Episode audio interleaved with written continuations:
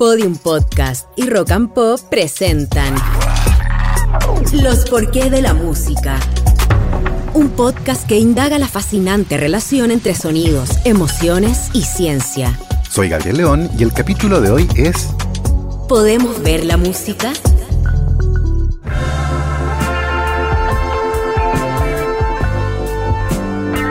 Durante siglos hemos buscado una relación entre la música y el color.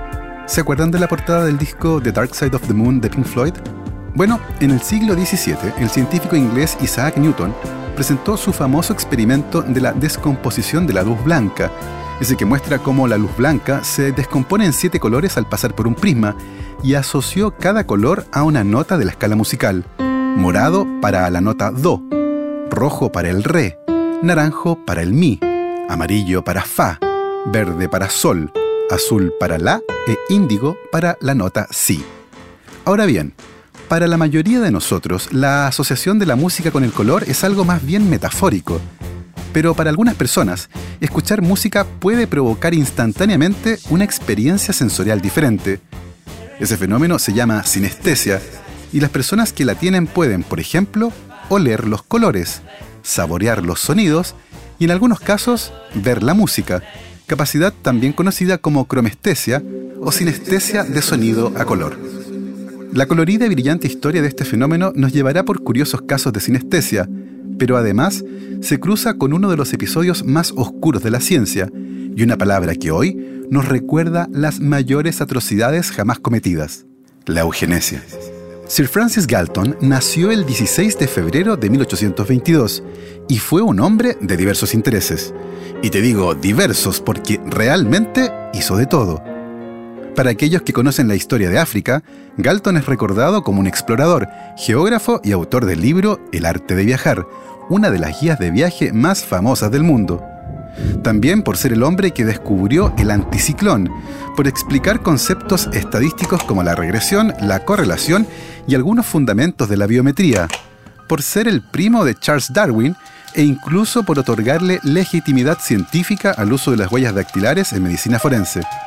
Pero no es todo, porque hay que sumar su publicación más importante, Investigaciones sobre la facultad humana y su desarrollo, un libro casi excéntrico, considerando la dispersión de temas y lleno de reflexiones personales. En ese libro, Galton hace la primera descripción sistemática de lo que hoy conocemos como sinestesia. Algunos de los sujetos que Galton entrevistó le comentaron que invariablemente veían números, ya sea que realmente los estuvieran mirando o incluso imaginándolos, y siempre el mismo número del mismo color. Aunque Galton al principio pensó que esto no era más que una asociación, pronto se convenció de que era un fenómeno fisiológico, una facultad específica e innata de la mente que ocurría de manera automática y que era imposible de influir por la conciencia o la voluntad.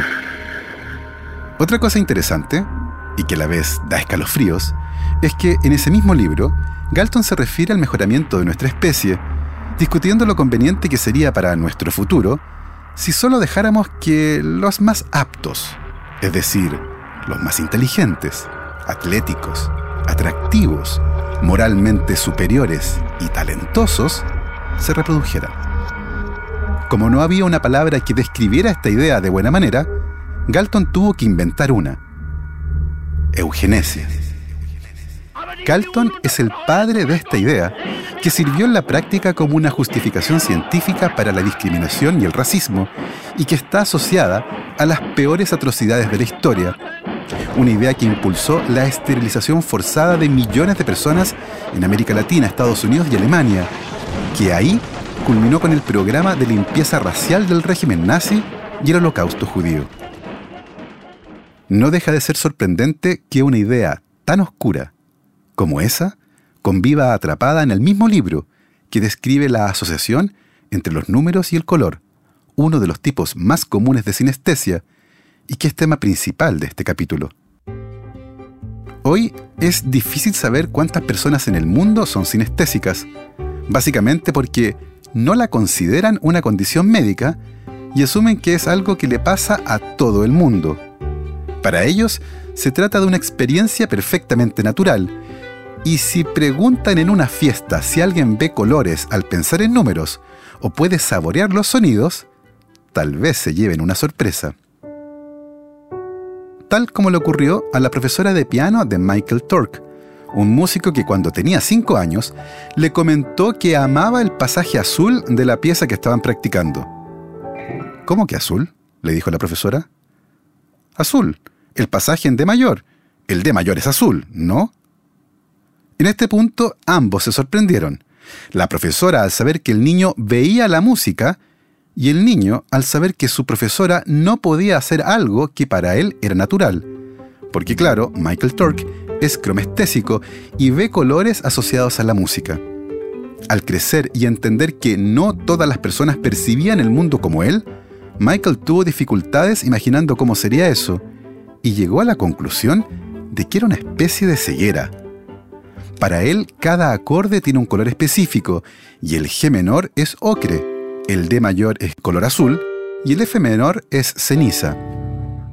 Además, los colores de los acordes en escala mayor o menor están relacionados, y si el G menor es ocre, el G mayor es amarillo brillante. ¿Cómo es la experiencia de ver colores con la música? Michael Tork lo describe como una luminosidad de color que aparece de manera simultánea con la música y que de manera interesante no interfiere con su visión. Así, si escucha un D mayor, que es el color azul, mirando un muro amarillo, no ve el muro verde.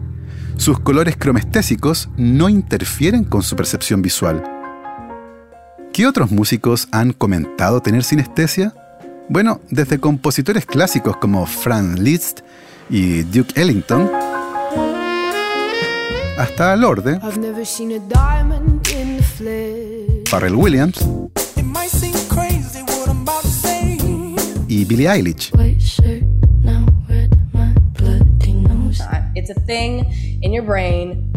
Es algo que ocurre en el cerebro cuando asocias sucesos con cosas. Cada día de la semana tiene un color, un número y una forma. A veces algunas cosas hasta las pienso en olores. Todo lo que hago en una canción está asociado con un color. Esas son las palabras de Billie Eilish a Jimmy Fallon en The Tonight Show, quien quedó confundido ante esta explicación de la cantante y por eso le volvió a preguntar, cuando me ves y escuchas a mí, ¿qué piensas? Um, so like Jay, so your name's Jimmy, right? Jay. Yep. Jay is brown to me. I don't Billy know le why respondió que su Jimmy forma era un rectángulo vertical café y que su nombre, tanto la Um, J como la M de Jimmy, ella las veía de color café. Estudios recientes sugieren que una entre 30 personas experimenta algún tipo de sinestesia y que a diferencia de lo que se pensaba antes, ocurre con una frecuencia similar entre hombres y mujeres. Gracias a las nuevas técnicas para examinar las funciones del cerebro, hoy sabemos que estas personas, cada vez que escuchan música, experimentan una activación en las áreas sensoriales visuales de su cerebro. Se cree que esto puede ocurrir porque inicialmente nuestras conexiones en la corteza sensorial tienen límites más difusos y de hecho es posible que todos seamos sinestésicos al nacer. Sin embargo, muchos lo perdemos hacia el tercer mes de vida, cuando se produce una maduración de la corteza sensorial y se diferencian los sentidos. En las personas sinestésicas es posible que exista algún elemento de carácter genético que mantiene la hiperconectividad de esa zona, haciendo que persista en la vida adulta. Una vida con música a todo color. Así hemos llegado al final de este viaje por otra pregunta fascinante. Nosotros nos volveremos a encontrar para seguir explorando los por qué de la música.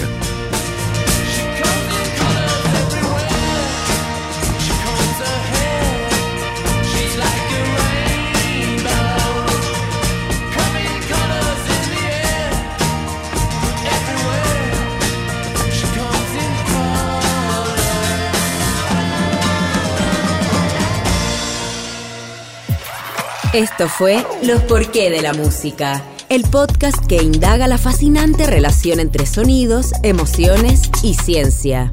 Para escuchar otras historias como esta, entra a podiumpodcast.com, rockandpop.cl, Spotify o donde escuches tus podcasts. Y síguenos en nuestras redes sociales donde nos encuentras como Podium Podcast Chile y Rock and Pop Chile. Guión y voz Gabriel León. Producción sonora Julio Rojas. Edición Constanza Zúñiga. Idea original Ignacia Inostroza. Dirección general Podium Chile.